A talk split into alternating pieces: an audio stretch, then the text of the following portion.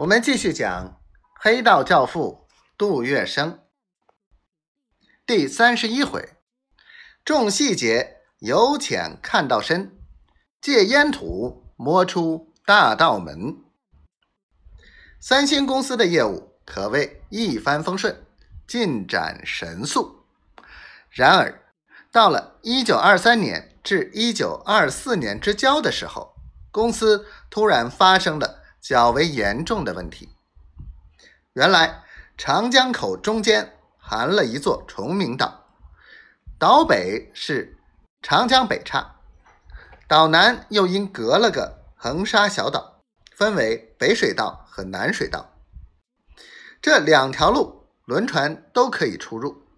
过去运鸦片的轮船由南水道驶入吴淞口，再从高昌庙起岸。循公路运到上海，但是自从三星公司独占了上海的市场，潮州帮退居附庸，业务每况愈下。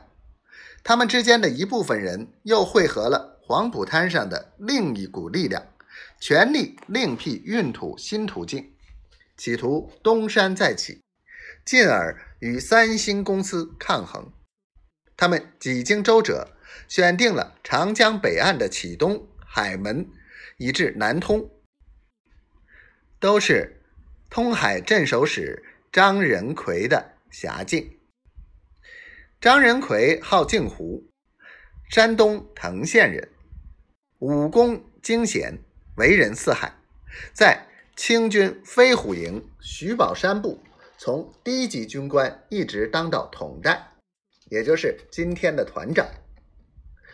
辛亥光复，徐宝山参加革命，所部改为民军第二军，自任军长。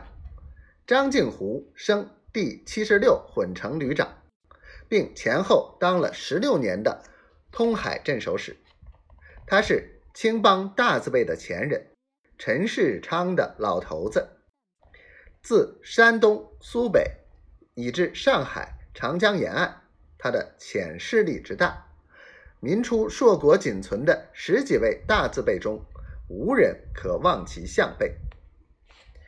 张静湖的镇守使衙门设在南通，他本人则在上海海格路建有一幢巨宅。他有一个人设，门弟子中多达官巨贾、高级军官。通海镇守使虽然是北洋政府任命的，可是自张氏本人和他的参谋长马汝霖、副长官王凤楼以官，都和国民党有所联络。